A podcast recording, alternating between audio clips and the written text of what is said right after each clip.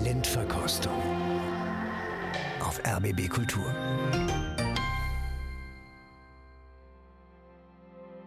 Ja, schönen guten Abend. Ich bin Christian Detig.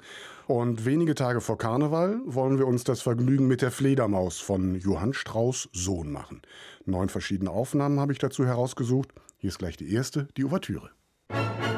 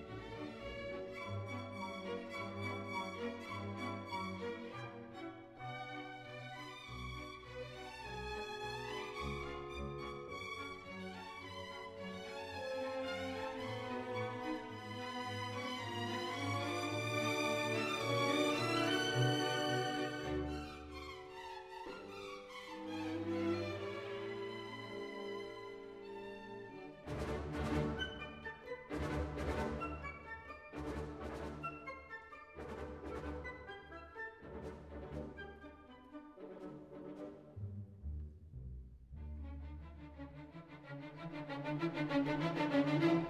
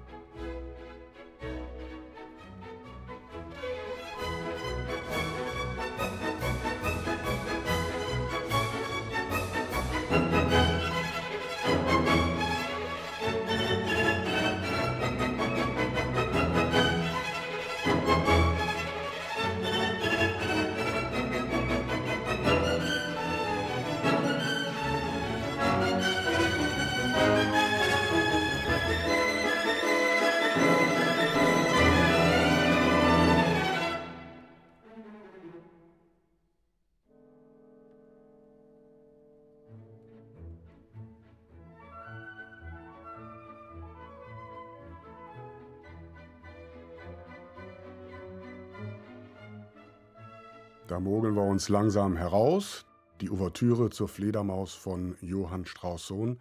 Christina Lemke-Matwei, was geht Ihnen gerade durch den Kopf?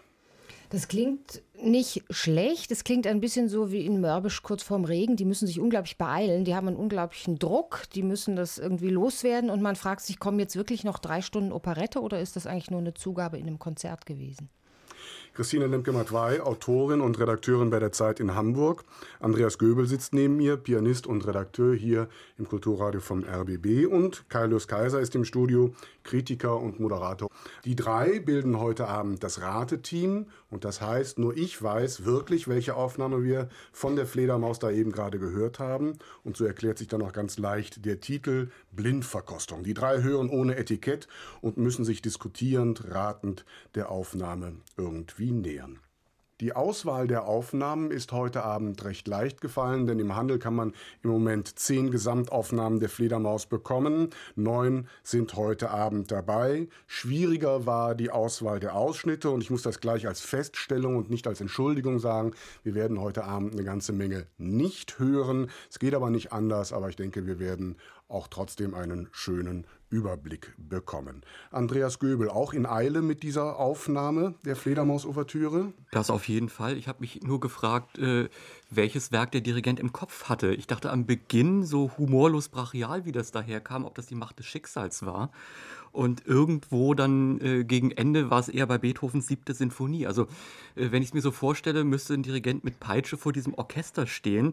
Diese lieblichen Melodien eher bedrohlich. Und gut, darüber kann man immer noch diskutieren. Ist es jetzt wirklich so dieses lustige, heitere Stück, als dass es immer bezeichnet wird?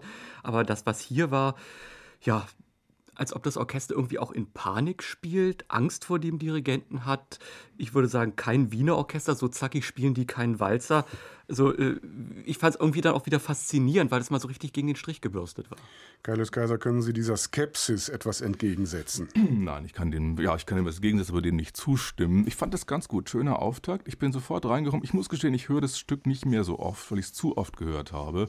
Und möglicherweise verhöre ich mich deswegen auch, weil ich fand es eine wunderbare Aufnahme, muss ich sagen, ganz toll. Kein Wiener Orchester, trotz der Wiener Oboen, wie ich jetzt gedacht hätte. Dafür ist es zu gerade musiziert. Das stimmt schon, auch auf der Stuhlkante musiziert von den Musikern, aber das ist ja eigentlich ein großes Kompliment, würde ich sagen, weil das hört man nicht so oft.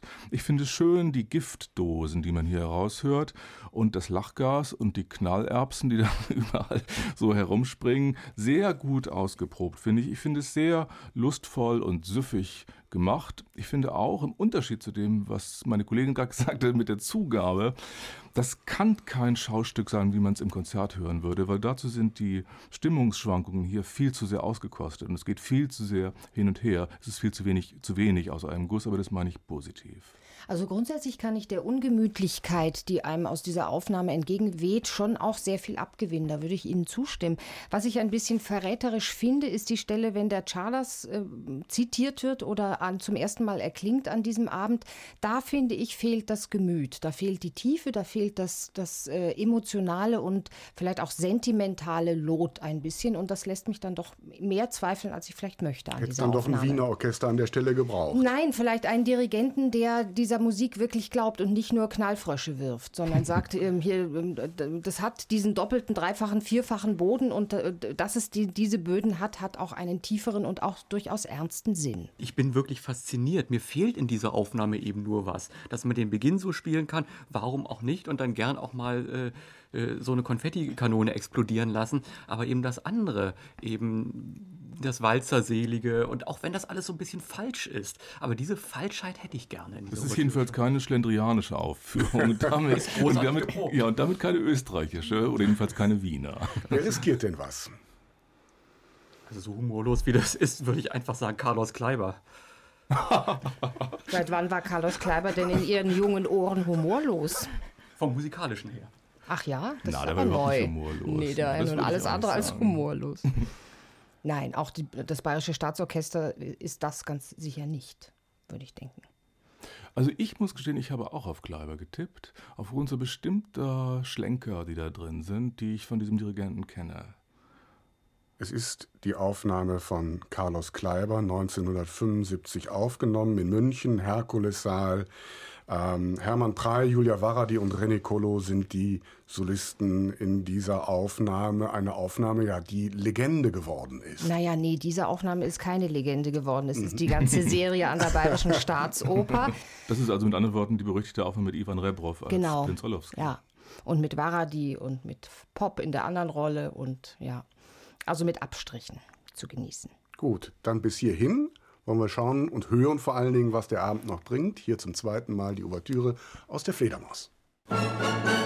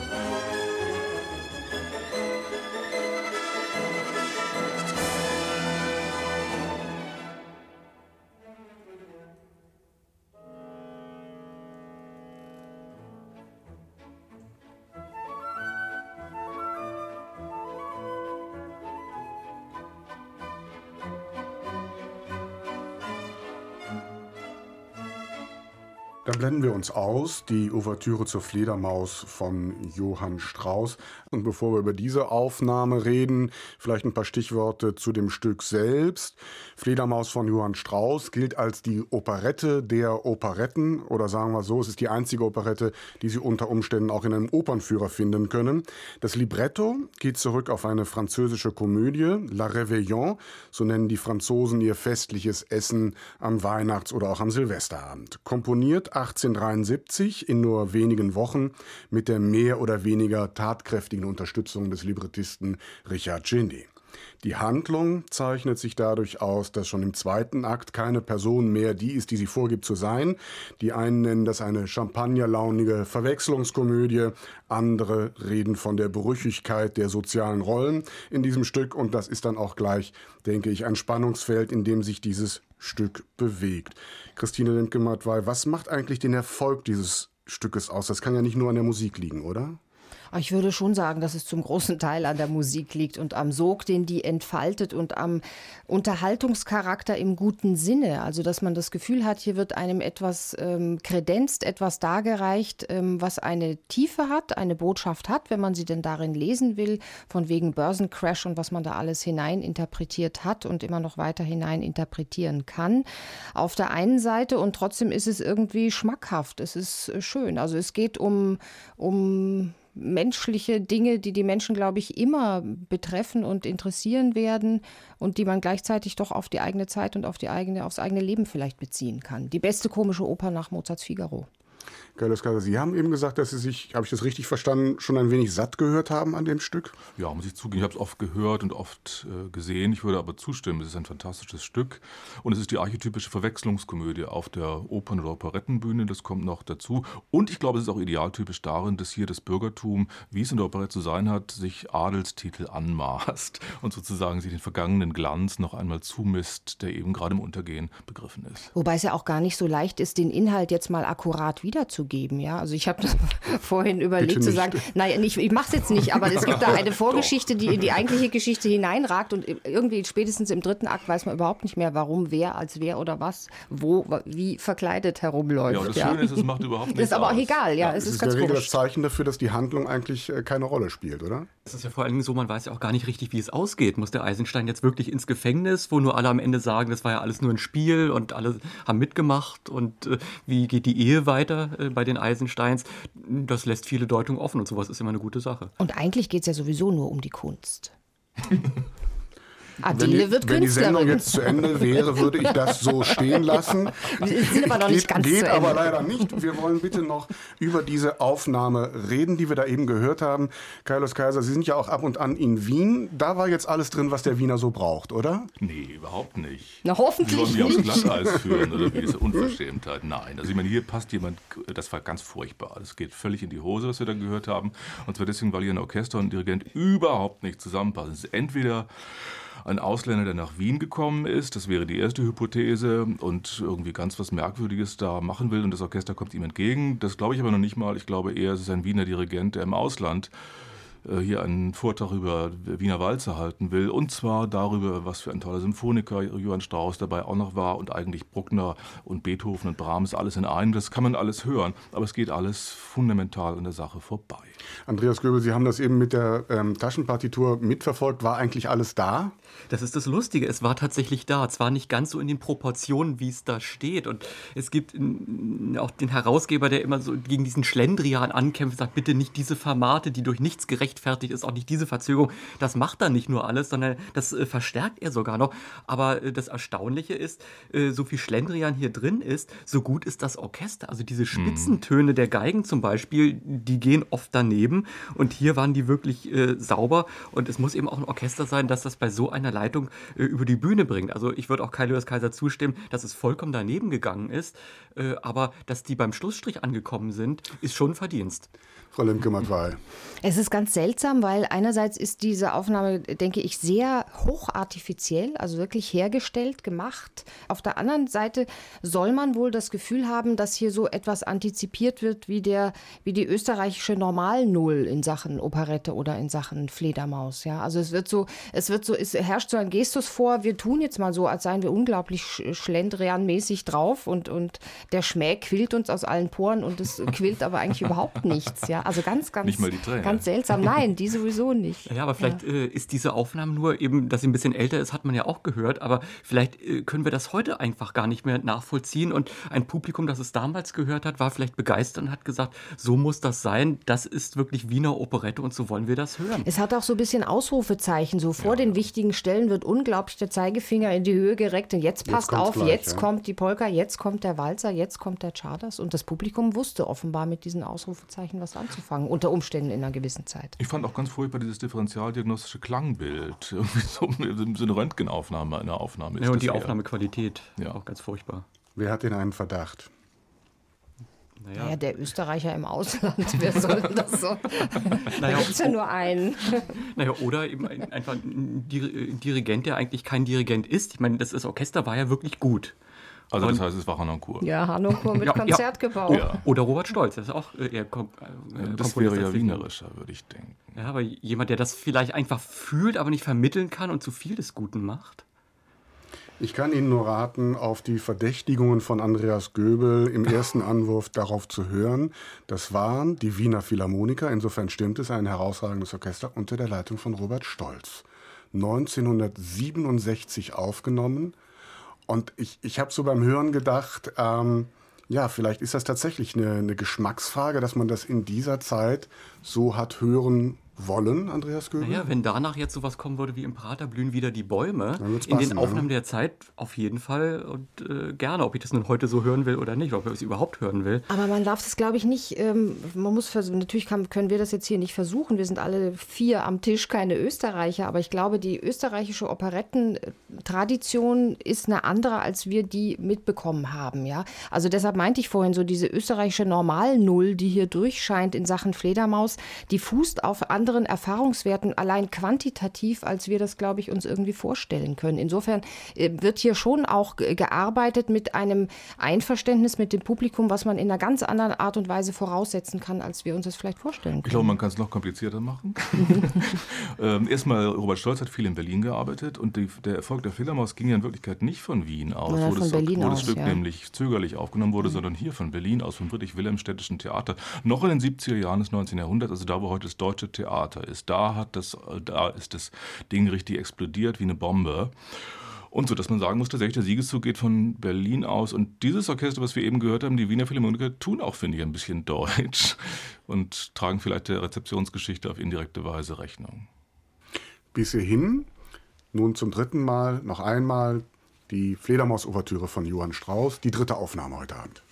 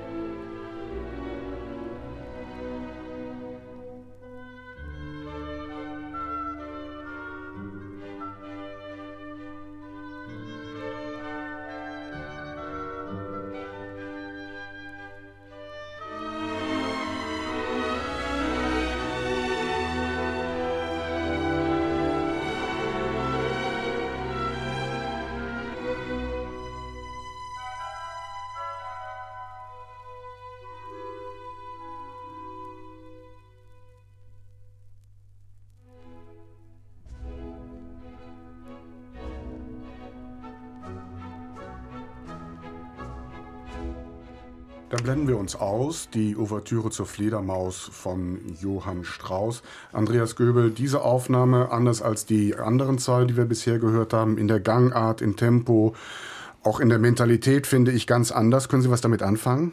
Nein, überhaupt nicht. Ich bin also richtiggehend entsetzt. Ich habe mich gelangweilt, äh, wie bei den anderen überhaupt nicht.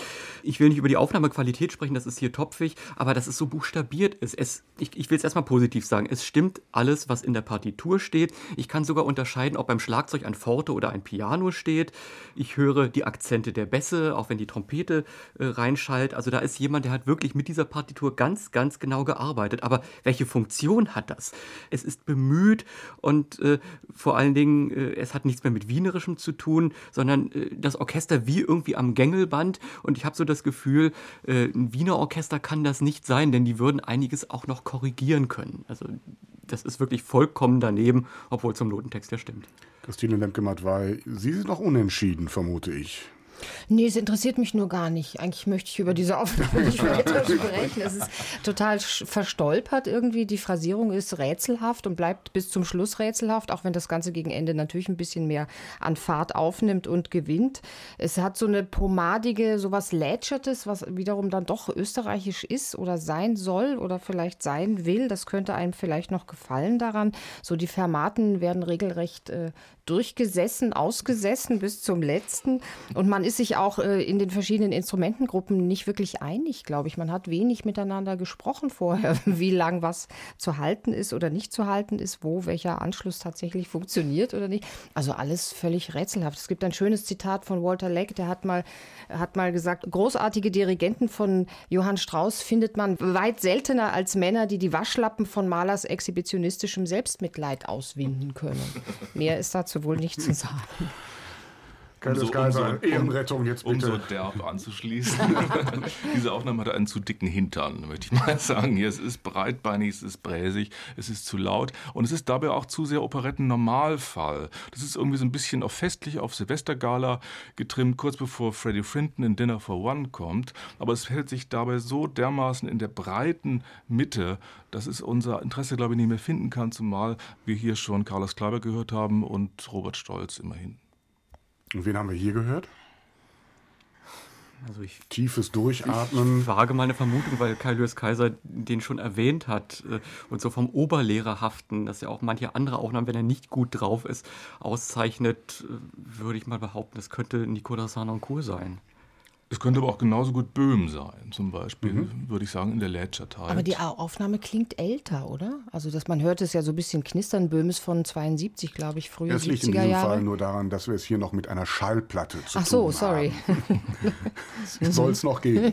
Also, ich glaube, Hanonkur ist es hier nicht, Nein, weil der, glaube ich, eine größere Beweislast Naja, aber Böhm hat ja auch die. Äh, Wiener Philharmoniker dirigiert. Die wir schon mal nicht erkannt haben. Und, und da würde ich sagen, die Wiener Philharmoniker spielen nicht so schlecht. Das klingt hier wirklich. Ja, das denkt aber, man oft. aber Konzertgebau spielt auch nicht so schlecht, oder? Ja, aber die spielen das nicht so oft. Mhm. Ich darf es zum zweiten Mal heute Abend sagen. Achten Sie auf das, was Herr Göbel sagt. Das ist die Aufnahme mit Nikolaus Hornern-Kur und dem Konzertgebauorchester, aufgenommen 1987. Das ist eine Aufnahme in der Werner Hollweg und Indita Grubarova die Solisten sind. Schockierend, ehrlich gesagt. Ja, warum? Ja, weil er, er hat überhaupt nichts zu sagen hier. Aber ich meine, es ist doch erstaunlich. Einmal haben wir vorhin Hanan Kur gesagt, da war es Robert Stolz. und jetzt haben wir Böhm gesagt und das ist Hanan Kur. Das ist, also ich meine, das ist doch, Stück. Es ist, ist unfassbar. Ein fieses Stück. Ja, aber es ist gleichzeitig das Spannende an dieser Sendung und in der es eine weitere Regel gibt, nämlich, dass wir von den drei Aufnahmen, die wir bisher gehört haben, jetzt eine mit in die nächste Runde nehmen. Das wird dann der Beginn des Finales des ersten Aktes sein. Also Trinke, Liebchen, Trinke schnell wollen wir dann hören. Wir haben gehört die Aufnahme mit Carlos Kleiber, mit Robert Stolt und zum Schluss jetzt hier mit Nikolaus Hanon-Kur. Ich denke, es ist eindeutig. Zumal, wenn jetzt vielleicht René Kolle und Julia Varadi kommen. Mit eindeutig meinen Sie die Kleiber-Aufnahme. Gibt es da ein Zustimmen, ein Abwägen. Gibt es nicht auch eine Regel, dass man von dieser Regel mal aussetzt und sagt, wir nehmen niemanden mit? Kleiber kann man nicht mitnehmen, finde ich, weil die, die, die, Sängerbesetzung wirklich nicht zu messen ist an der, die er sonst geleitet mhm. hat. Stolz, finde ich, kommt für mich nicht in Frage. Harnung Kur auch nicht, auch wiederum wegen der Sänger unter anderem nicht. Und was sind das alles für blendende Namen, die ja. wir hier verächten? Ja. Ne? Ja, also ich würde auch sagen, Carlos Kleiber, aber mit Zähneknirschen würde ich es auch nur sagen. Und auch nur, wenn garantiert nicht Yvonne Rebrauf, uns noch ereilt das heute können Abend. Wir ja, das können wir ja verhindern.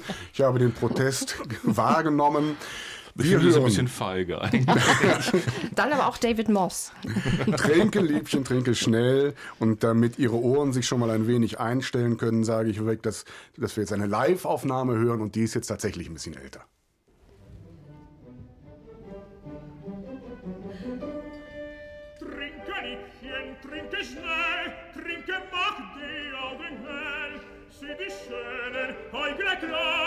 siehst du alles liest und wahr, siehst, wie heiße ihm ein Traum, der uns heffet sehn. Sieh, wie er getreue Schau, so was gibt's nicht mehr. Flieht auch manche Illusion, die dir reißt dein Herz erfreut, gibt der Wein die Tresponsor, du vergessen hast.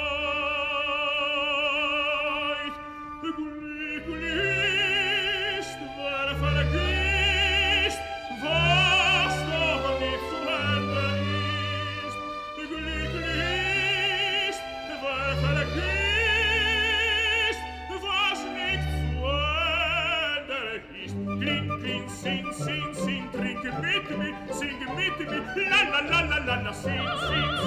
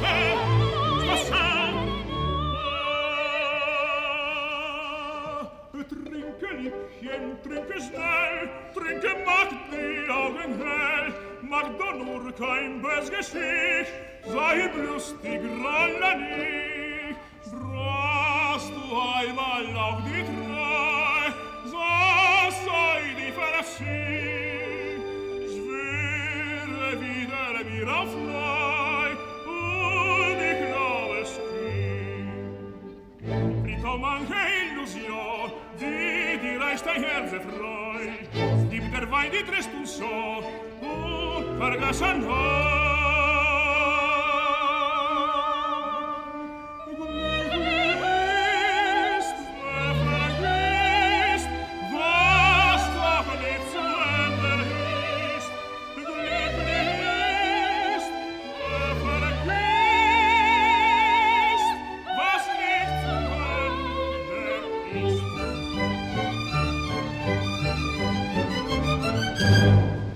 Gute Laune hier im Studio. Christine Lemke-Mattweier, das ist doch schön, oder? Ja, wenn Italiener Tenöre sein dürfen und Tenöre Italiener, dann macht das immer guter Laune, sogar auf einer Wiener Opernbühne.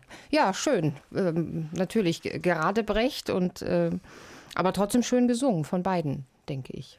Ja, und dann auch noch mit so einem wunderbaren Textfehler in der zweiten Strophe, dann wieder auf die erste zurückgefallen. Aber das hat was. Live-Aufnahme. Live is live. Carlos Kaiser. Können Ich damit was kenne die anfangen? Aufnahme nicht, ja. Das ist Hilde Güden auf jeden Fall, die da singt. Und die macht es natürlich fantastisch, eine der besten Rosalindes, die es gab. Aber die hat es ganz oft aufgenommen, auch unter Karajan, sowohl live, das könnte es ja auch sein, aber ich hab, weiß nicht mehr, wer da der Eisenstein überhaupt gewesen ist. Sie hat es mehrfach auch mit Karajan gemacht. Also ich weiß nicht, wer es für eine Aufnahme ist, aber sie war eine der idealtypischen Rosalindes.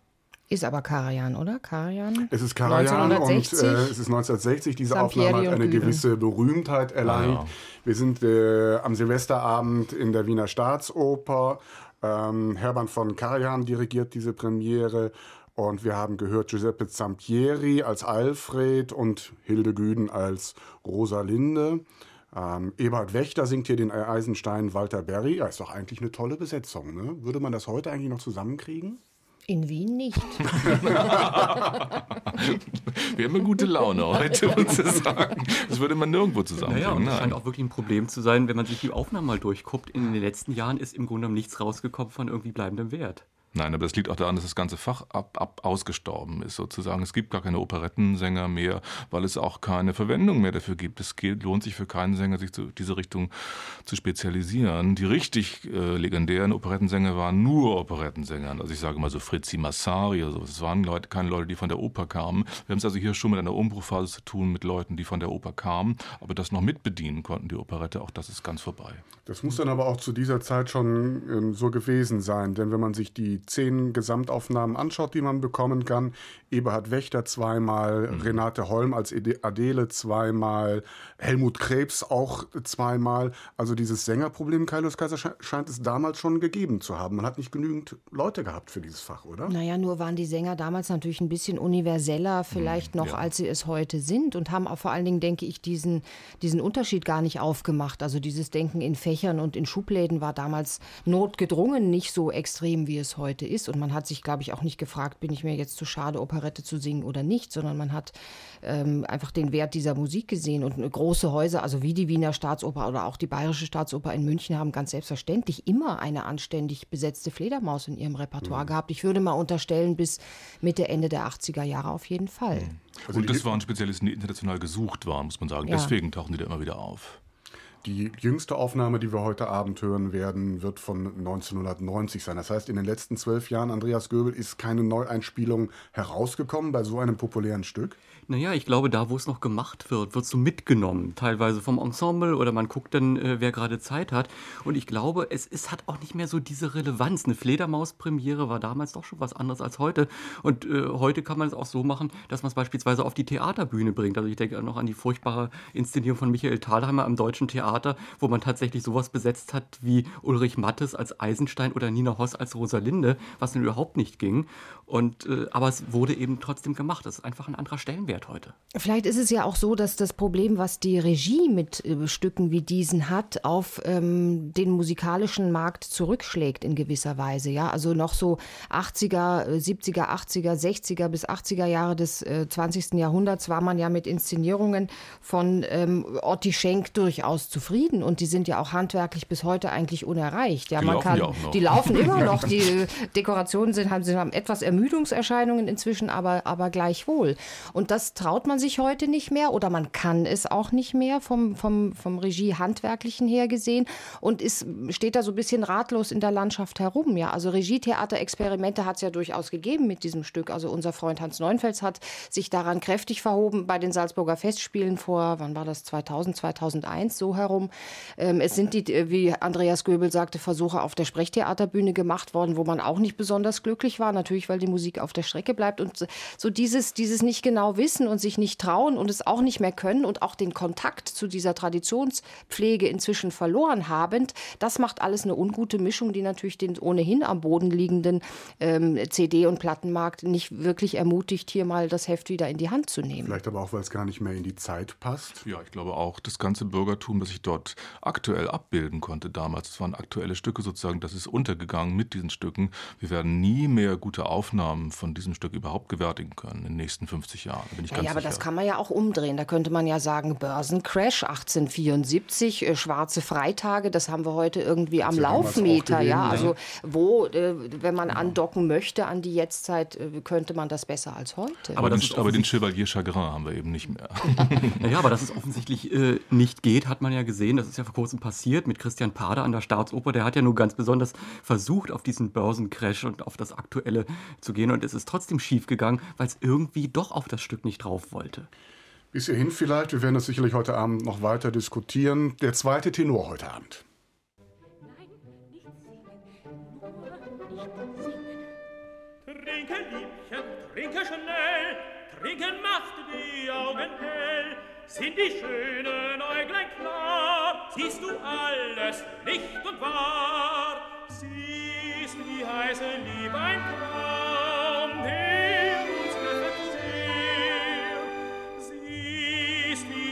treue Schaum, so was gibt's nicht mehr. Flieht doch manche Illusion, die mir einst dein Herz erfreut, gib dir Wein, dir Tröst und schon, durch Vergessenheit.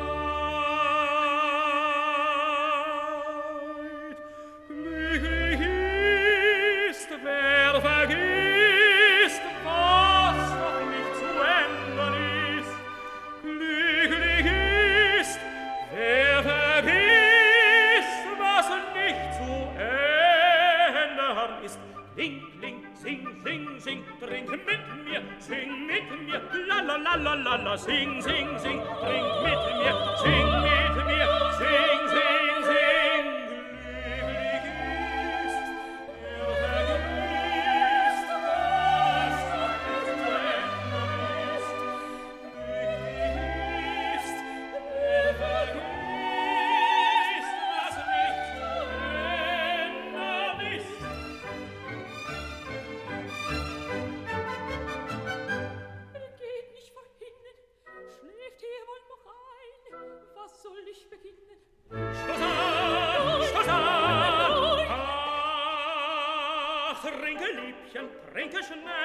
trinken macht die Augen hell, mach doch nur kein bös Gesicht, sei nicht lustig, grolle nicht. Brachst du einmal auch die Treu, das sei dir verziehen, schwöre wieder mir aufs Neu, oh, glücklich macht uns Illusion, ist doch kurz die ganze Freud. Sei getrost, ich glaub dir schon,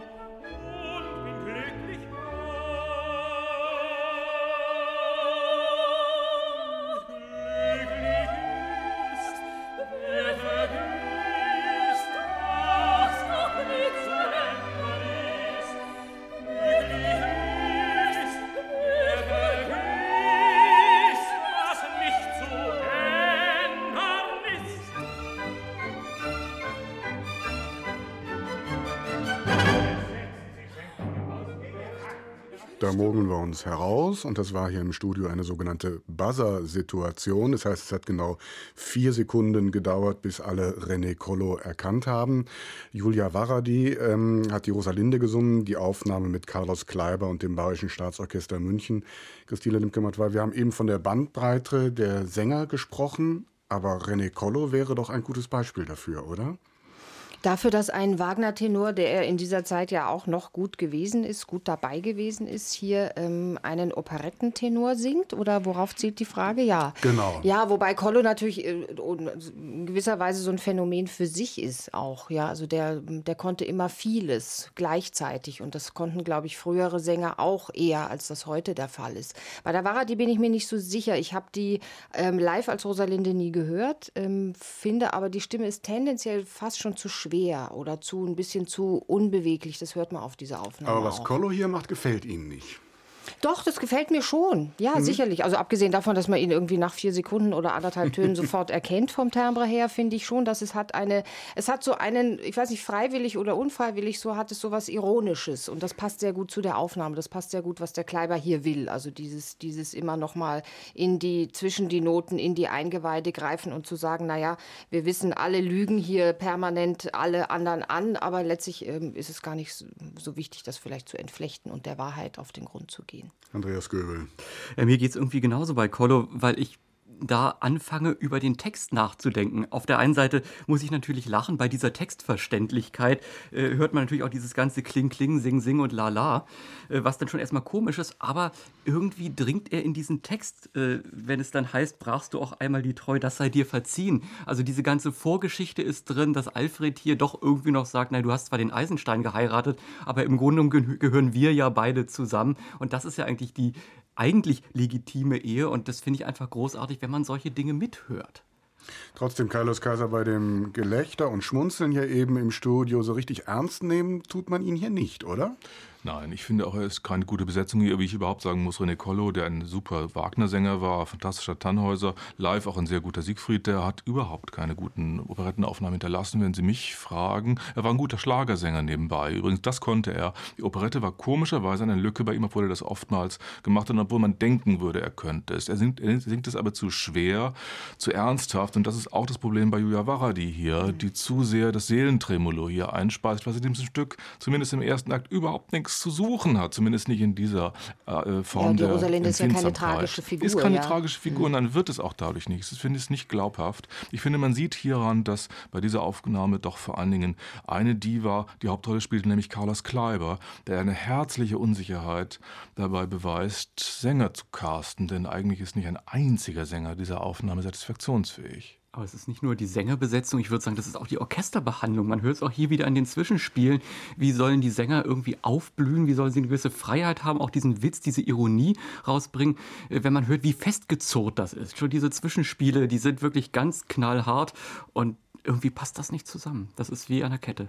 Also ich kann mich da auch nur noch mal wiederholen, das ist live ganz anders gewesen. Das hört man auch auf den beiden DVDs, die es gibt von dieser Produktion und dieses da ist es eben genau, vielleicht bleibt, die, bleibt diese Studiosituation an einem Punkt stehen, den er sonst immer äh, programmatisch übersprungen hat, im Grunde, nämlich es festzuzurren, damit die frei werden, ja, ihnen eine Sicherheit zu geben und ein Gerüst zu geben, eine Klarheit in der künstlerischen und musikalischen Vorstellung, die die Leute zu sich selbst gebracht haben, die Sänger zu sich selbst gebracht haben. Und das funktioniert hier nicht.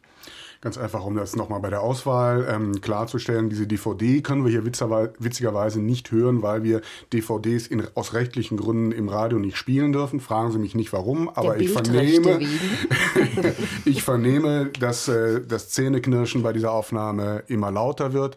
Wollen wir mal hören, zum dritten Mal Trinke Liebchen, trinke schnell.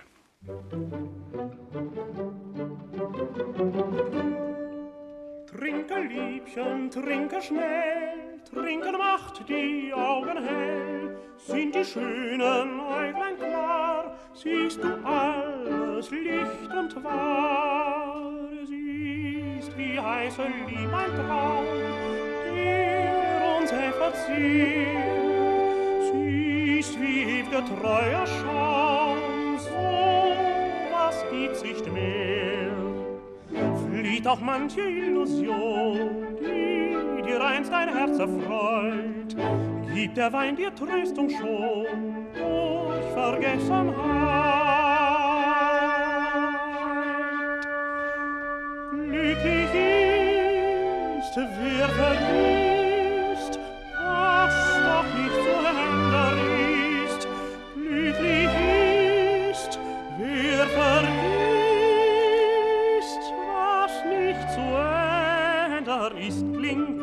sing, sing, sing, trink mit mir, sing mit mir, la la la la la la, sing, sing, sing, trink mit mir, sing mit mir, sing mit mir,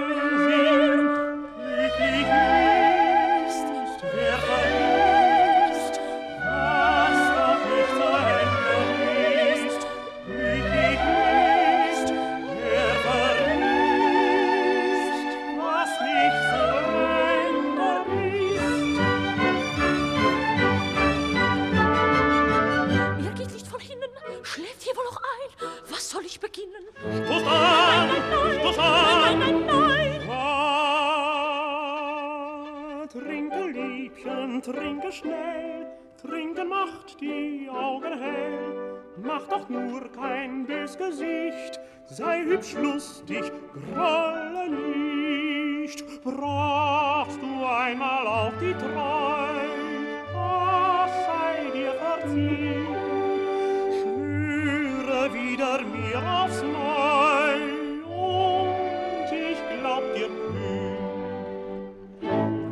macht uns Illusion, ist auch kurz die ganze Freud.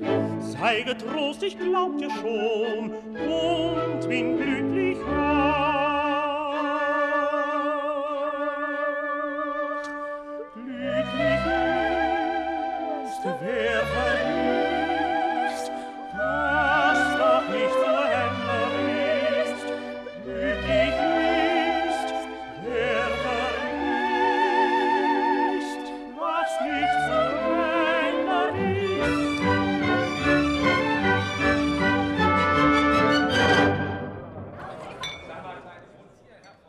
Schummeln wir uns nochmal heraus. Kai Kaiser, mehr Operette geht wahrscheinlich nicht, oder? Das schmilzt mein Ne? Herz, muss ich Ihnen sagen.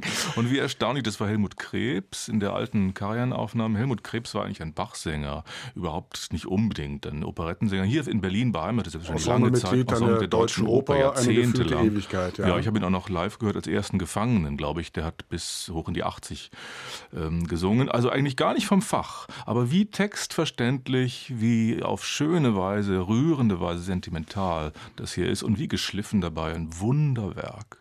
Christine Limkematt, weil Sie nicken. Ich nicke, weil ich muss so ein bisschen an den Kollegen Patzak denken, der Ja. das auf der wienerischen Seite ganz ähnlich anfängt, natürlich mit einer, mit einer anderen Sprache, also auch äh, einem, einem wienerischen, betont wienerischen Schmäh am Leib, aber so dieses, dieses ähm, intime Intonieren des Singens in dieser, in dieser Partie, das hat der Patzak ganz ähnlich Ja. gehabt und auch bis hoch in die, in die, ins Alter hinein pflegen können. Und das hat was zu tun, glaube ich, mit dieser mit diesem Balancieren zwischen Sprechen und Singen, Singen und Sprechen, mit der, mit der Zwiegesichtigkeit dieses Genres, die plötzlich in so einer Partie zusammenfließt. Und das ist ganz toll. Das hat dann so ganz klein bisschen äh, so eine, so eine fast kindertrompetenhafte Naivität. Und die ist sehr schön. Ja, das ist kein, das ist der Herzensbrecher draußen vor der Tür, dieser Alfred, und nicht jemand, der irgendwie äh, breitbeinig im, im Salon herumsteht und nicht weiß, Man wohin sieht mit Frack sich. und Zylinder, ja. man sieht es gewissermaßen Ja. vor sich. Andreas Göbel, Gegenrede? Nein, überhaupt nicht. Ich bin auch äh, unglaublich angetan, auch vor allen Dingen, wie hier äh, Alfred und Rosalinde zusammenpassen. Ich bin nur ein bisschen überrascht, und zwar äh, was das Orchester betrifft. Also ich werde den Teufel tun und Kaius Kaiser widersprechen bei Sängern. Äh, aber äh, mich wundert, ob das äh, wirklich Karajan ist, denn diese auch etwas knappe, Prägnanz hier würde ich Karajan nie zutrauen. Also für mich ist es, was das Orchester betrifft, eher äh, stilistisch in der Nähe von Kleiber. Also eher ein zupackenderer äh, Dirigent und äh, deswegen bin ich hier ein bisschen unschlüssig. Naja, aber Karajan, Karajan ist ja nicht gleich Karajan, wie wir wissen. Äh, vielleicht äh, der Karajan aus dem Jahr, ich glaube 55 ist diese. Ich glaube spätestens, weil es 51 oder, oder 55 genau. in London entstanden. Ja, diese Philharmonia. Aber, aber da, müsste, da müsste Elisabeth Schwarzkopf die Rosalinde ja, ja. sein, das war sie hier doch, doch nicht. Doch, doch, das war sie, ja. Nein, das war das sie, war sie nicht. nicht. Oder? Das war Wenn ich jetzt das durchdeklinieren, äh, mit wem hat Helmut Krebs äh, die Fledermaus ja, gemacht? Und er hat sie eben auch mit auch Ferenc Fritschei gemacht. Ah. In der Aufnahme von 1949. Das ist die älteste Aufnahme heute Abend. Ist auch erst vor wenigen Jahren herausgekommen. Dialogregie bei dieser Aufnahme damals übrigens im Titania-Palast hatte Heinz Tietjen und gesungen hat hier Helmut Krebs. Ewigkeit an der, an der Deutschen Oper Berlin nach dem Krieg. Und die Rosalinde war Annie Schlemm. Annie Schlemm, ja. Ah. Und Rita Streich die Adele. Ah. Auch nicht schlecht.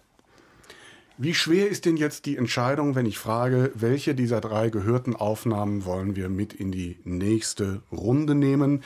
Wir sind dann zu Beginn des zweiten Aktes, das heißt, wir sind beim Prinzen Orlowski. Ferenc Fritschei haben wir gehört, wir haben Herbert von Karajan gehört, 1960 in Wien und wir haben gehört mit Zähneknirschen, Bauchschmerzen und Grimmen die Aufnahme mit Carlos Kleiber. Eigentlich müsste es Fritzschei sein, da sind hm. wir wieder bei unserem ja, üblichen ja. Problem, die Ältesten gefallen uns wieder am besten. Ist das ein Problem? Nein. Ich nicht, nein. Frau Lemke-Matt war ja auch Fritschei. Auch Fritschei, ja, ja, unbedingt. Dann ist die Entscheidung gefallen. Wunderbar. Also, ich sag's nochmal. Wir sind jetzt in der Fledermaus zu Beginn des zweiten Aktes beim Prinzen Orlowski.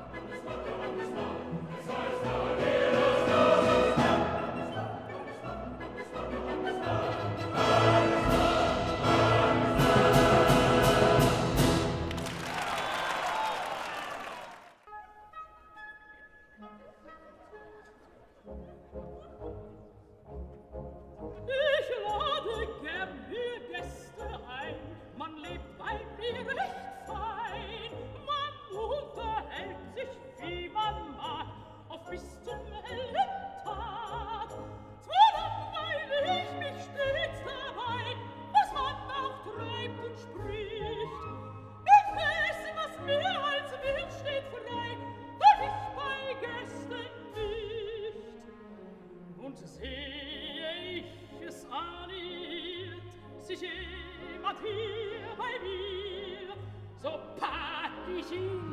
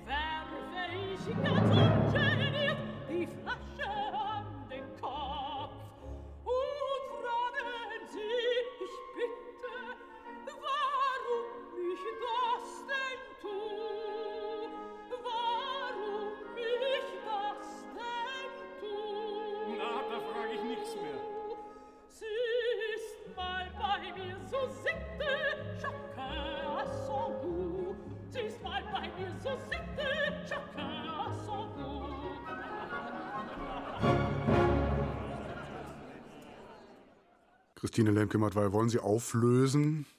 Ja, das ist ja eine der wenigen Sängerinnen, bei der man, die man nie erkennt wegen ihres Timbres. In dieser Rolle schon mal überhaupt nicht. Also Brigitte Fassbender als, als Orlowski, die hat das ja, glaube ich, noch zweimal aufgenommen, jenseits der äh, Kleiberschen Taten. Einmal 72 mit Boskowski und den Wiener Symphonikern und einmal später, 90, glaube ich, dann mit Andre Previn und den Wiener Philharmonikern. Und ich würde mal unterstellen, das ist die frühere Aufnahme. Ist sie denn eine typische Operettensängerin? Nein, aber sie ist eine gute Sängerin. Sie ist eine ähm, fabelhafte Sängerin und großartige Künstlerin in meinen Augen und Ohren. Und ähm, was man hier hört, finde ich, jenseits der wiederum ganz tollen Textverständlichkeit, die sie eigentlich fast so gut wie immer hatte, ist, dass dieses Operettensingen ganz viel auch mit, ähm, mit Liedersingen zu tun hat. Ja? Das, hat äh, das muss diese quasi pseudo-lyrische Anmutung haben, glaube ich, sonst wird es zu schwergewichtig und zu klebrig und zu pathetisch und zu undeutlich. Dieses auch das hat eine unglaubliche, unglaubliche meinten, ne? Klarheit in, der, in der Diktion, aber auch eine mu musikalische Klarheit. Ja, auch diese Rolle ist ja total abstrus und kompliziert eigentlich. Es ist eine Hosenrolle. Es ist angeblich ein russischer Prinz im Stück, von dem man nicht genau weiß, ist es denn jetzt wirklich ein russischer Prinz? Jetzt könnte man noch ganz viel sagen über die Rolle der Russen in, im Wien des ausgehenden 19. Jahrhunderts und, und die, die Kriege, die davor lagen und die Kriege, die danach kamen. Das kann man jetzt alles irgendwie, das fließt alles in dieser Person zusammen. Ja, und das auf die Bühne zu bringen, ohne zu viel zu utrieren dabei, ohne äh, zu viel irgendwie so ein bisschen Tausend und eine Nacht dabei zu machen, ist ganz schwer. Und ich finde, sie, sie macht das großartig. Kaius Kaiser. Ja, ja, die konnte das, weil sie es ernst nimmt, ohne es groß zu machen, glaube ich, ohne es zu groß und zu op opernhaft äh, zu machen. Die ist halt immer so unglaublich plastisch gewesen, in dem, wie sie äh, artikulieren und wie sie gesungen hat, dass das hier fast, ich würde doch sagen, ein bisschen outriert wirkt oder überschliffen irgendwie. Aber das ist eine Gefahr bei dieser Sängerin gewesen, aber trotzdem ist das große Klasse, keine Frage. Andreas Göbel. Ja, das geht irgendwie nicht anders, äh, weil dieser Orlowski sicherlich äh, steckt da auch dieser ganze Weltschmerz und Langeweile, was da einfließt, auch wenn man dann sich mal das ganze Textbuch anguckt, äh, die Dialoge, eben Züge von Lord Byron und Eugen Onegin, irgendwie so, was dazwischen ist es. Aber das kann man in diesem Couplet einfach überhaupt nicht unterbringen. Da muss man das einfach so machen und man merkt eben auch hier schon die spätere Regisseurin, die Brigitte Fassbender ja auch geworden ist. Ähm, ich finde das ganz interessant, wenn man mal vergleicht, äh, wie sie das wirklich so plastisch bringt und wie glatt doch im Grunde genommen äh, das Orchester da wirkt. Also ähm, wie äh, ja, das einfach durchgewunken wird, ohne Ecken und Kanten und welche Brillanz die, diese paar Einwürfe da sind. Das wundert mich ein bisschen, wenn das so eine Aufnahme äh, Boskowski wäre gewesen 1971.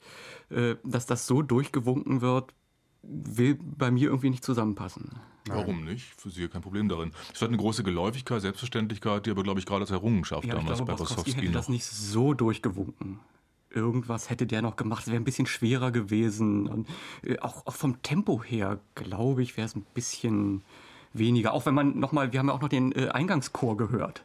Dann Das- ist es doch der spätere Gatte von Anne-Sophie Mutter. Es Oder? ist der Durchwenker Andre Previn und, ähm, und äh, wir haben die Wiener Philharmoniker gehört. Die jüngste Aufnahme heute Abend 1990 entstanden.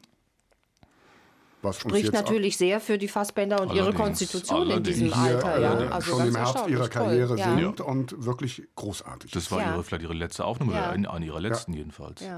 Und vielleicht noch, um äh, zu dieser Rolle was zu sagen oder zu dieser äh, Künstlerin in dieser Rolle. Ich kann mich wirklich an spät, äh, spätes pubertierende ähm, Zeugnisschaften meinerseits in, äh, in München erinnern, wo, wo sie diesen, diesen Prinzen wirklich zu einer, dann im spätestens dritten Akt zu einer quasi tragischen Figur gemacht hat. Ja, also dieses nicht lachen können und dieses irgendwie überhaupt keinen Spaß mehr finden an dieser Gesellschaft, an diesem Leben, an diesem ganzen ach so bunten, ach so munteren Treiben, das hatte eine ganz hohe Fallhöhe bei ihr. Und das war, da gab es Abende, die waren wirklich äh, nahezu erschütternd mit dieser Musik. Also stellen wir fest, dass alle Orlowskis, die heute Abend kommen, im Schatten von Brigitte Fassbender singen.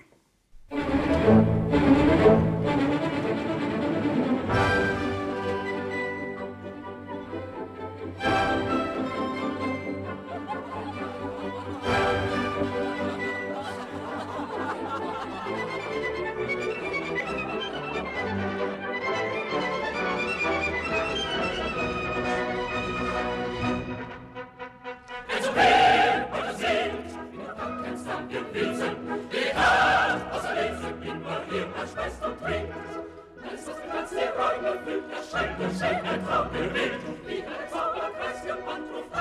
der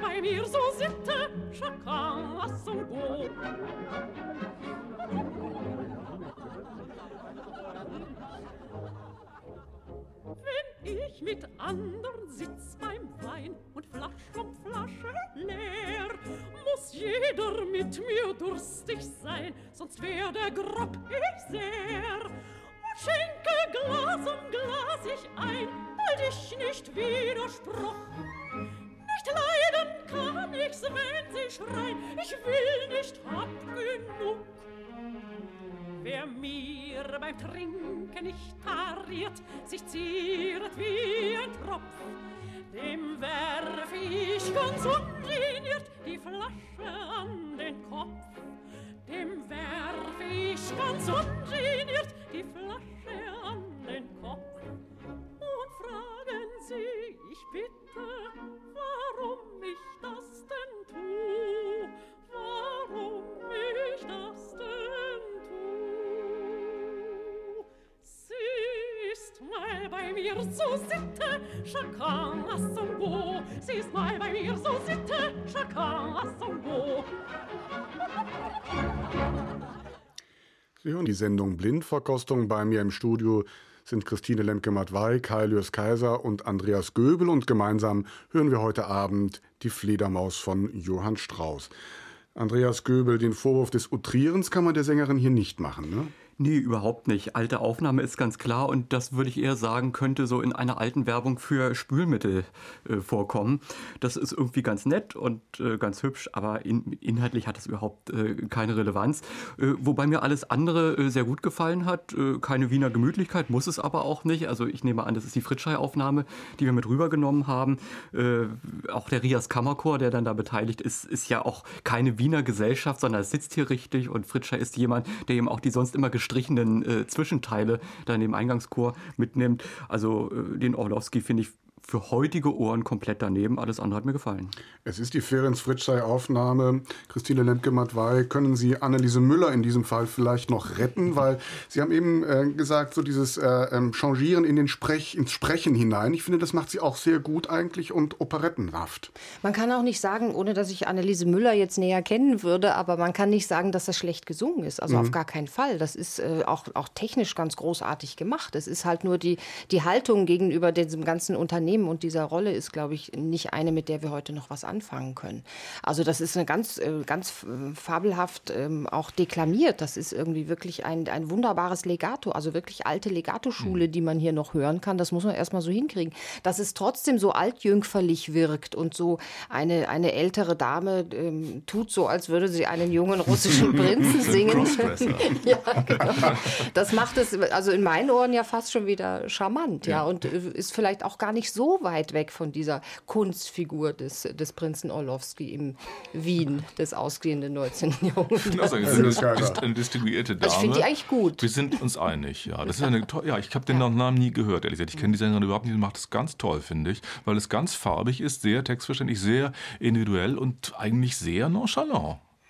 Ja, und umso mehr, wenn man sich die Fassbänder noch mal vors innere Ohr ruft im Vergleich, muss man natürlich auch äh, die, die, was Andreas Göbel vorhin gesagt hat, so diese, diese künstlerische Gestaltung, ja, das Regisseurinnen-Dasein in dieser Rolle noch einmal würdigen, finde ich, weil so dieses, ich bin noch jung, ich bin in einer fremden Gesellschaft, ich muss mich hier behaupten, ich leide an etwas, was die anderen überhaupt nicht verstehen und was vielleicht auch durch die Gesellschaft nicht zu beheben ist. Und das ist alles in dieser gewissen Starre, in diesem, in diesem Übersprüngen, in diesen musikalischen Übersprüngen bei der Fassbänder alles drin. Und das fehlt hier natürlich mhm. völlig, diese Aber Dimension. ich stelle fest, es kann beides nebeneinander gut äh, leben. Und wollen wir mal hören, wie das bei dieser dritten Aufnahme der Fall ist.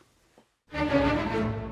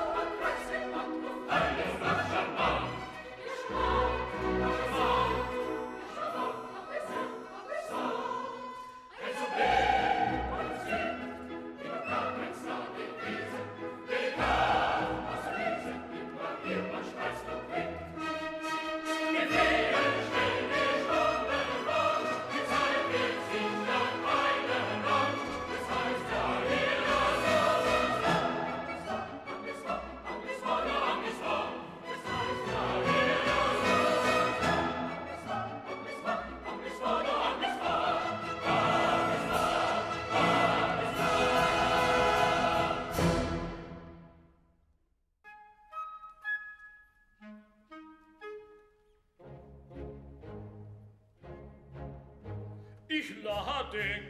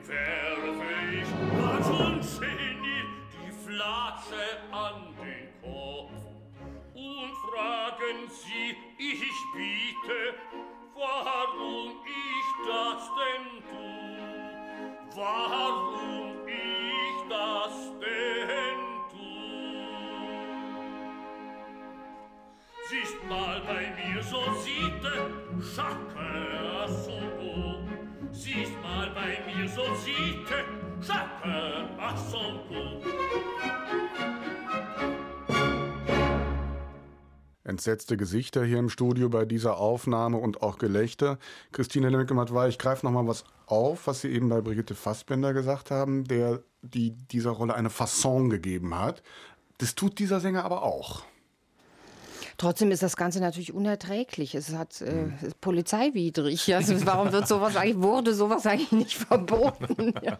Es fängt damit an, dass es sich natürlich bei diesem Sänger nicht um einen, ich weiß nicht, gefühlt äh, 17-jährigen russischen Prinzen handelt, sondern um einen, um einen fast 60-jährigen äh, gealterten Heldentenor. Und äh, ich glaube, das ist einfach ein grandioses Missverständnis. Ja. Ich, Karajan hat das, glaube ich, in dieser, Wiener Live-Aufnahme, in dieser Gala-Aufnahme von 60 oder was, auch ganz entsetzlich mit Gerhard Stolze besetzt, der dann auch noch mit einem unsäglichen russischen Pseudo-Akzent sich da durchkämpft. Also das ist noch schlimmer, aber das hier ist, äh, kommt dem schon sehr nahe. Gibt es eine Gegenrede? Mir tut es einfach nur leid. Also das hätte nicht stattfinden dürfen. Das hätte man verbieten müssen, dass diese Aufnahme auf den Markt kommt oder dass überhaupt auf die Bühne kommt. Haben schon gesagt, wer das ist? pervers, aber es ist auch verwunderlich. Das war Wolfgang Windgassen, aber das ist ja erstaunlich, weil das war eigentlich ein versierter Operettentenor, der nämlich dafür berühmt ist, dass er immer parallel zu den Wagner-Sachen immer eine Operette Aber gesungen vielleicht ist hat. 58 auch schon ein bisschen übers Ziel hinaus, oder? Also von den, von den Jahren her. Der war Ja, das glaube ich, fast 60. Wolfgang Windgassen, die Aufnahme ist von 1971. Sie ist wenige Jahre vor seinem Tod entstanden und wir haben gehört den Wiener Staatsopernchor, die Wiener Philharmoniker unter der Leitung von Karl Böhm. Ja, das ist ja nur auch nicht schön. Ich lese nochmal die, die restliche Besetzung vor. Eberhard Wächter, Gunula Janowitz, Waldemar Kment und eben Wolfgang Windgassen, Renate Holm als Adele, Karl Böhm in, in den 70er Jahren. Diese Aufnahme hätten wir doch alle damals gekauft, oder? Böhm vielleicht, aber nicht mehr in den 70er Jahren. Also äh, das ist so bräsig geworden und so auch so nachlässig. So kenne ich alles und wird nur noch durchgewunken und kein Engagement mehr, mit dem Orchester noch ein bisschen was an der Brillanz zu feilen oder an der Ironie, auch wie der Chor diesen Eingangschor gesungen hat, routiniert durch, machen wir jedes Silvester, äh, müssen wir gar nicht mehr drüber nachdenken und so klingt das auch. Aber ich meine, ich würde mal sagen, das sind alles tolle Sänger, Klassiker der ihrer Zunft. Ich bin nicht sicher, ob die überall so schlimm ist, die Aufnahme wie an dieser Stelle. Da haben wir vielleicht an der falschen Ecke das hervorgezupft, wollen wir vielleicht zugestehen. Ich möchte noch was sagen. Ich glaube, es liegt hier daran, dass Wolfgang Windgassen schauspielerisch vollständig untalentiert ist, bitteschön. Und das wage ich mir zu verallgemeinern dahingehend, dass man hieran sehen kann, dass im Wagner-Fach auch noch dramatisch völlig talentfreie Sänger gut durchkommen, in der Operette aber nicht. Bleibt noch die Frage, wen wir jetzt in die vierte und letzte Runde mitnehmen wollen. für die ich jetzt die Klänge der Heimat, die große Partie der Rosalinde herausgesucht habe. Fritschei die Aufnahme, dann Andre Previn und zum Schluss haben wir gehört die Aufnahme mit Karl-Heinz Böhm. Jetzt werden hier die Zettel geschoben, wer denn da als Rosalinde käme, das bitteschön gilt nicht. Schon, das war Karl, das war nicht Karl Heinz. Das, das war Karl Böhm und nicht Karl-Heinz Böhm. Entschuldigung. Da weiß Nicht man in den- schnell nachschauen. Wir wandern hier so durch die Generationen. Nein, aber das, das ist doch, also ich von mir ist es, für mich ist es klar, Anni Schlemm soll leben und Ferenc Fritschei auch. Ja, kein Widerspruch. Kein Widerspruch, Christine Lemke Nein, nicht wirklich. Also wenn Sie wenigstens mit der Fassbinder die Boskowski-Aufnahme gewählt hätten, dann würde ich jetzt widersprechen Aber wollen. Aber so aber nicht wirklich, machen. nein. Okay. Dann ist die Entscheidung äh, gefallen. Es ist nicht Karl Böhm, es ist auch nicht Karl-Heinz Böhm, sondern wir nehmen jetzt Ferenc Fritschei mit in die vierte und letzte Runde. Klänge der Heimat.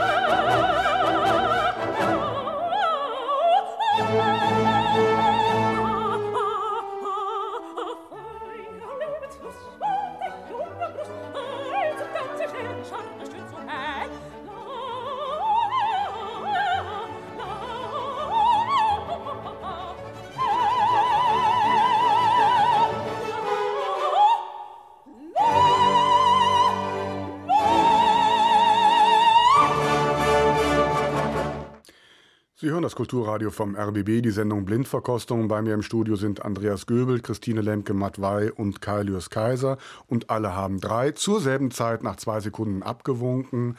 Das war Elisabeth Schwarzkopf als Rosalinde, Kailius Kaiser.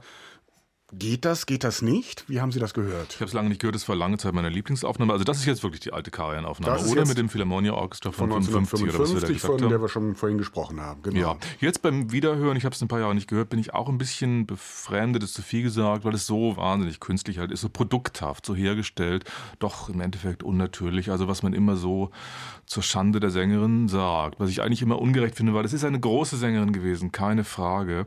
Aber naja, bisschen Geschmackssache. Andreas Göbel, dieses kultiviert Künstliche.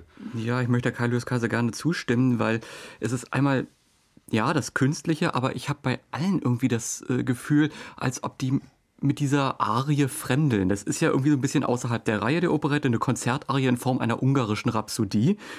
Und das ist richtig von der Singstimme her hoch artifiziell ausgesetzt, äh, äh, verlangt ja auch einen unglaublichen Tonumfang. Und Elisabeth Schwarzkopf macht zwei Dinge. Einmal kürzt sie, und zum anderen hat sie da eine Tonleiter, die sie auch so ein bisschen äh, anders gestaltet. Also ganz liegt ihr das auch äh, vom Stimmlichen her nicht. Man merkt so eine gewisse Unsicherheit und vom Orchester. Ja, passt sich ganz gut irgendwie an, ganz gut produziert, aber so das richtige ja, äh, Empfinden, das richtige Einpassen in die Operette ist es nicht. Und ich glaube, äh, es ist auch so äh, ein Fremdeln, weil diese Arie heute merkwürdig wird. Man denkt, glaube ich, das nicht mehr mit, was damals auch mitgedacht wurde. Also auch so ein bisschen was Politisches, diese ganzen Auseinandersetzungen im Österreich-Ungarn, das ging ja da hin und her und äh, so ein bisschen gutes Klima. Äh, das kann man heute alles gar nicht mehr hören und wissen. Entweder man brettert das Ding hin, was hier nicht der Fall ist, oder man hat ein Problem damit. Christine Lemke-Matt, weil fremdeln Sie auch? Nee, ich fremdel eher mit Andreas Göbel, weil ich glaube, man kann diese, diesen Charters nicht hinbrettern. Das ist mhm. äh, die Form in der Form und das verlangt nach einer ganz strengen Gestaltungskraft. Und die hat die Schwarzkopf hier zweifellos an den Tag gelegt. Ich würde auch nicht sagen, Schwarzkopf macht hier irgendwas, sondern wenn, dann machen hier Walter Legge und Herbert von Karajan was, äh, an deren Bändchen äh, Frau Schwarzkopf ähm, sehr erfolgreich spazieren geführt wurde durch ihre Sängerinnenkarriere hindurch. Es gibt von ihr ein Zitat zu dieser Aufnahme, das heißt, Sie, also diese beiden, Walter Legge und Karajan, wollten hier etwas mit Mumm, Schwung, Elan, nichts Vulgäres oder Schäbiges. Karajan wollte nur einen Hauch von Rubato auch, schon Freiheit, aber eine Freiheit, die so subtil war, dass man sie unmöglich beschreiben konnte. Mit einem Wort, er wollte Stil. Das hat sie hingekriegt. Und das hört man hier. Ja, ja. Nichts anderes hört man hier. Und mhm. das gepaart mit dieser doch wirklich also hinreißend schönen Stimme einfach, die diese Frau ja auch hatte. Also ich kann das, äh, ich, ich, ich mag das sehr. Zum zweiten Mal in unserer Sendung die Klänge der Heimat.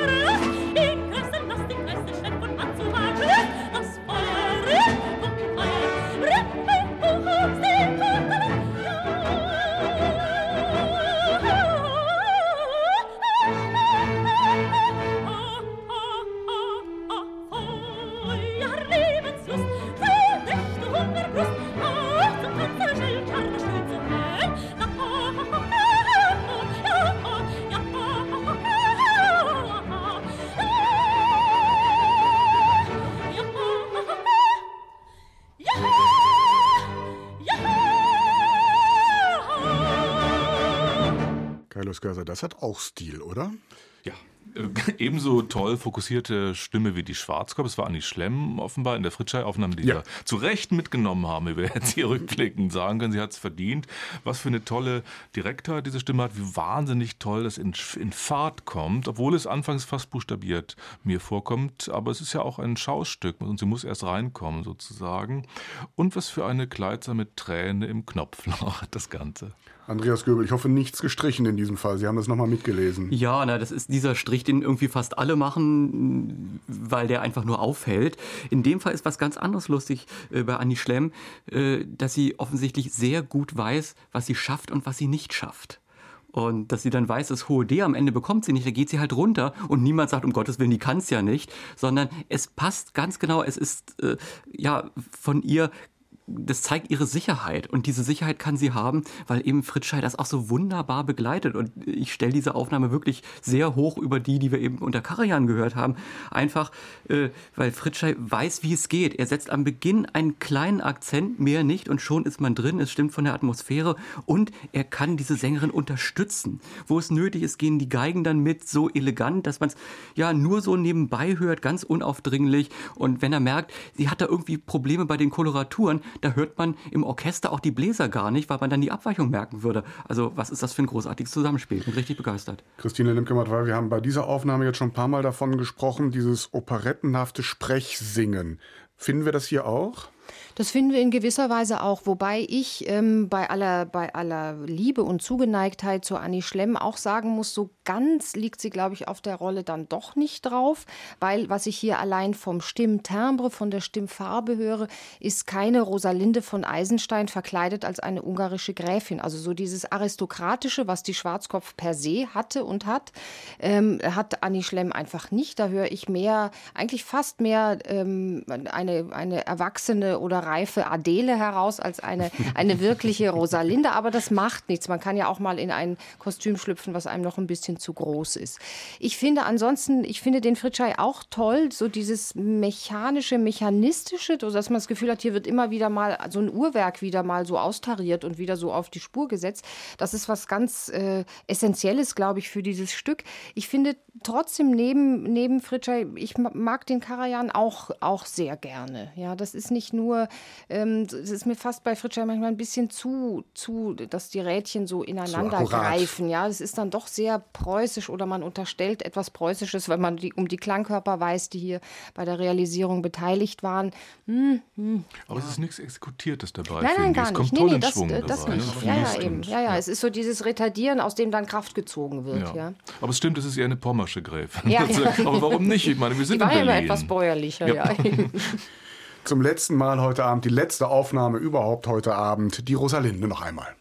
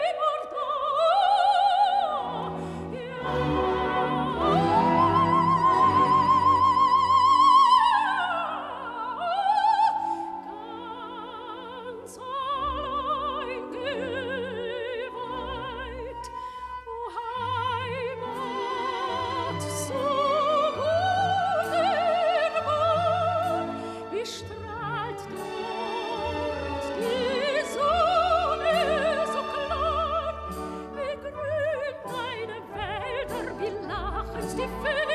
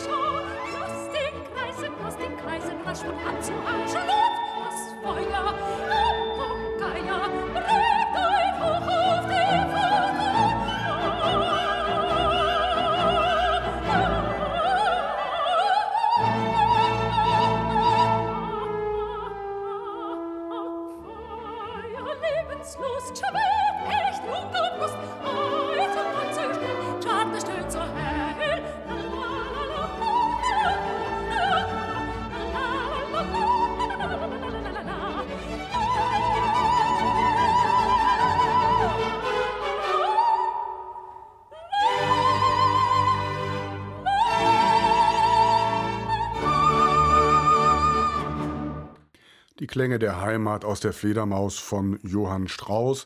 Rosalinde als Ungarin verkleidet. Christine Lemke-Matt, nehmen Sie das der Sängerin hier ab?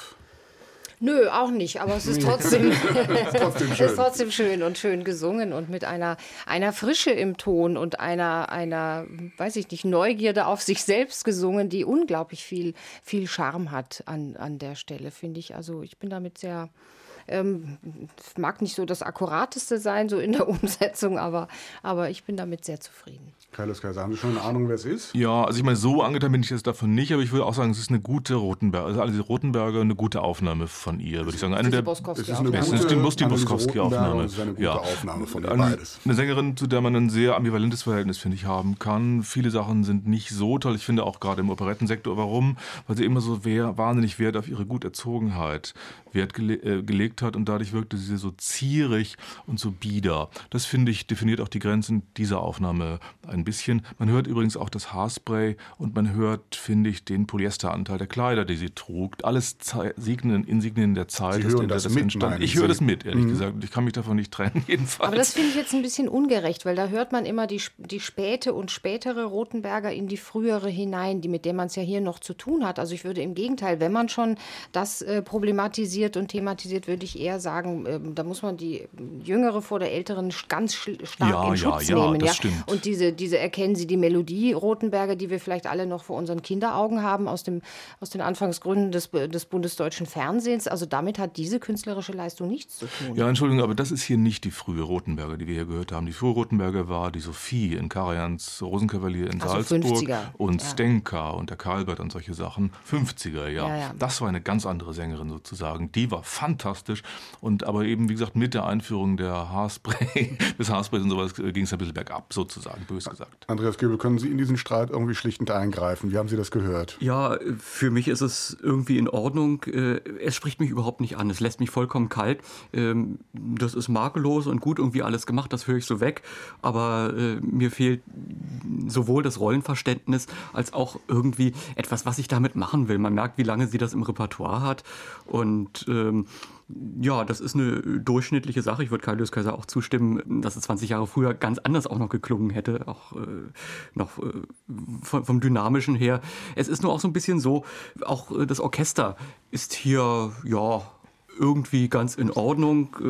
Äh, Fast habe ich so das Gefühl, Willy Boskowski hat da, äh, ist da ein bisschen traurig drüber, dass er nicht die reine Orchesterfassung dirigieren kann. Äh, Alles ein bisschen zu dick und spielt sich gern ein bisschen in den Vordergrund.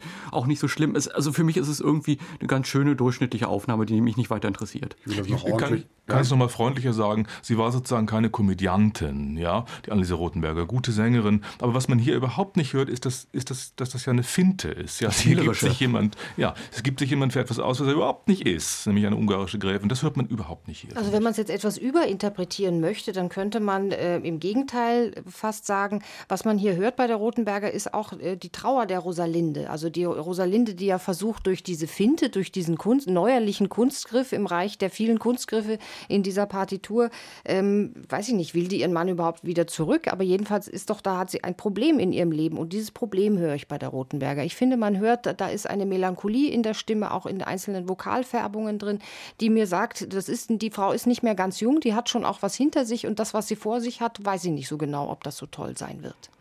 Ich löse das noch ordentlich auf, denn ich muss noch sagen, dass diese Aufnahme 1971 entstanden ist, also knapp an der Haarsprayzeit heranreichend, die Kaius Kaiser eben erwähnt hat. Die Wiener Symphoniker haben wir gehört unter Willi Boskowski, Nikolai Jedda, Brigitte Fassbinder, Renate Holm wären die anderen Solisten in dieser letzten Aufnahme gewesen.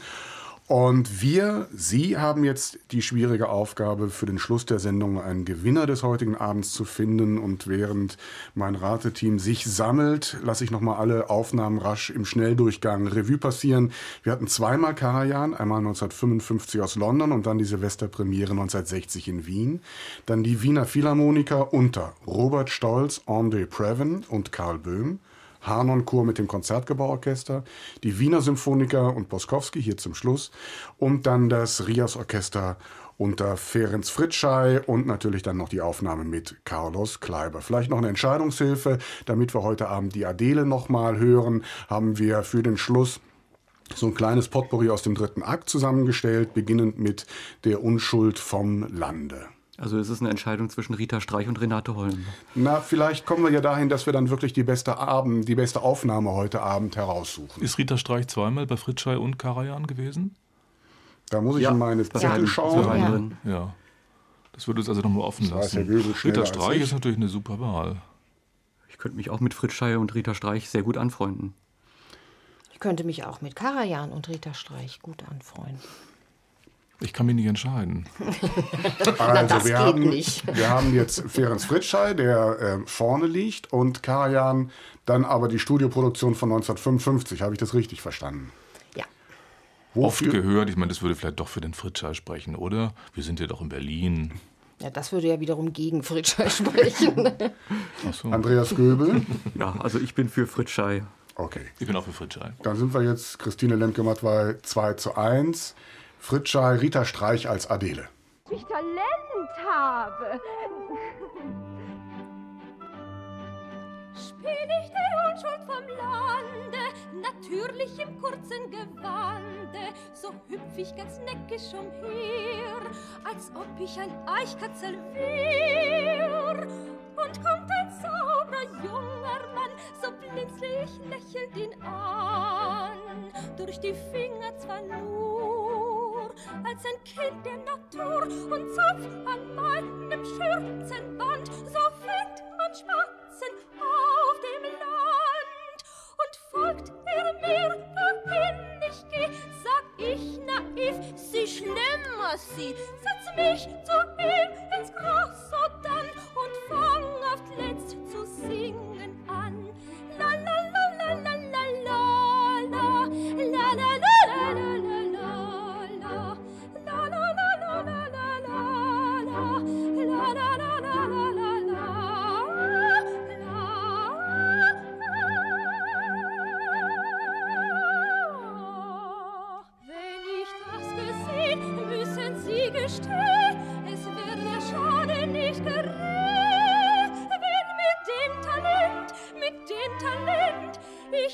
from the.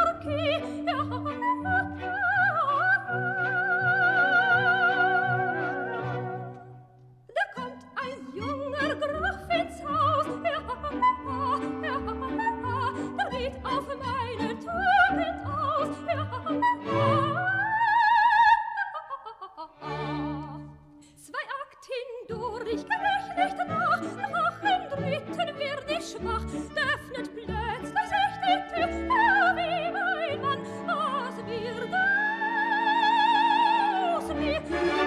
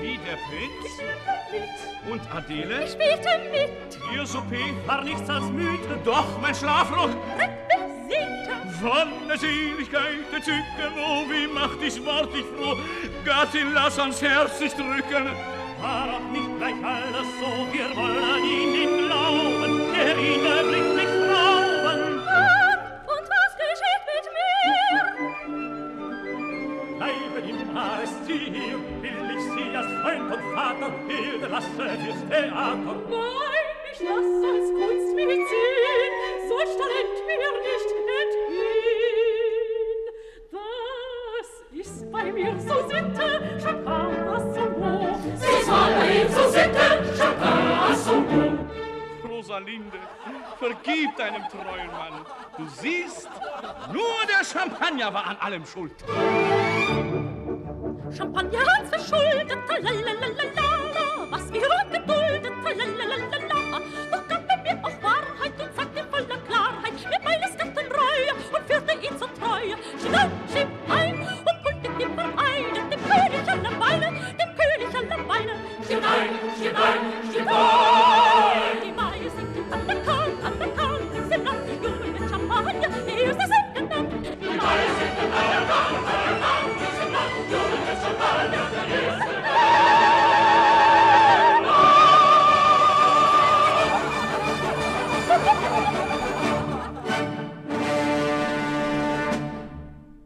Die Fledermaus von Johann Strauss, ein kleiner Zusammenschnitt aus dem dritten Akt. Rita Streich haben wir als Adele gehört, Anneliese Müller als Orlowski, Helmut Krebs als Alfred, Annie Schlemm, Rosalinde und Peter Anders als Eisenstein. Gespielt hat das RIA Symphonieorchester Berlin unter der Leitung von Ferenc Fritschei, eine Aufnahme aus dem Jahr 1949. Und wieder einmal hat sich mein Rateteam, vielen Dank dafür, Andreas Göbel, Christine Lemke-Matwei und Kailos Kaiser, für die älteste Aufnahme entschieden. Eine Aufnahme aus dem Jahr 1949 war das. Ich bin Christian Dietig und wünsche Ihnen einen schönen Abend.